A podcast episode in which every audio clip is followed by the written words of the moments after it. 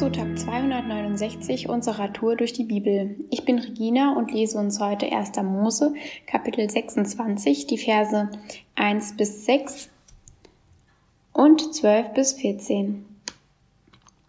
Wieder einmal brach eine Hungersnot im Land aus, wie schon damals zur Zeit Abrahams.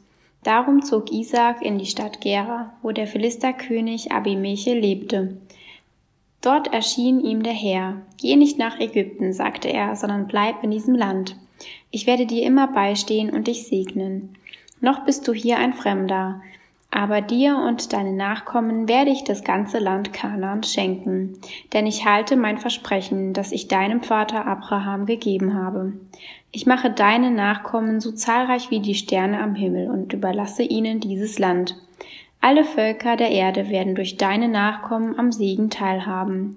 Das will ich tun, weil Abraham auf mich gehört hat und meinen Geboten und Weisungen gehorsam war. So blieb Isaak in Gera. In jenem Jahr erntete Isaak das Hundertfache von dem, was er ausgesät hatte.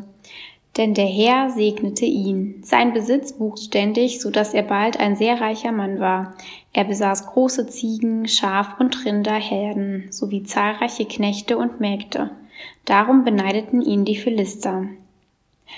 Ja, Kapitel 26 ist für mich ein super spannendes Kapitel gewesen. Beim ersten Mal durchlesen war das Kapitel für mich ziemlich, nun ja, nichtssagend.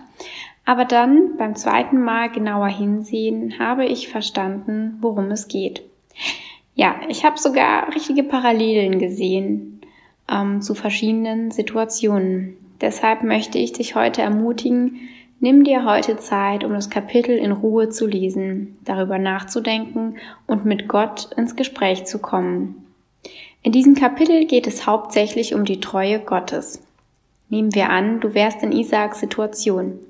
Ja, wahrscheinlich kennst du sogar solche Situationen in deinem Leben, wo etwas ziemlich aussichtslos erscheint und es keinen Sinn macht, länger irgendwo zu bleiben, sondern der Zeitpunkt erreicht ist, wo du lieber weiterziehen möchtest, um vorwärts zu kommen in deinem Leben, ganz egal, ob das privat oder beruflich ist.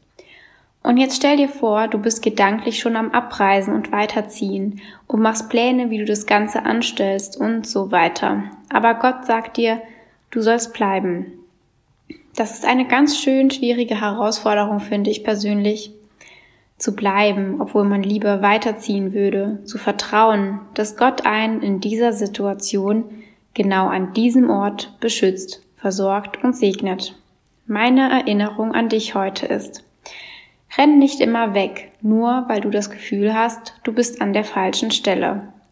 Gottes Wort bleibt und er ist immer derselbe, auch wenn wir schwanken. Er lässt seine Kinder nicht im Stich. Heute ist ein guter Tag für einen guten Tag. Lass Gottes Wort in deinem Alltag praktisch werden.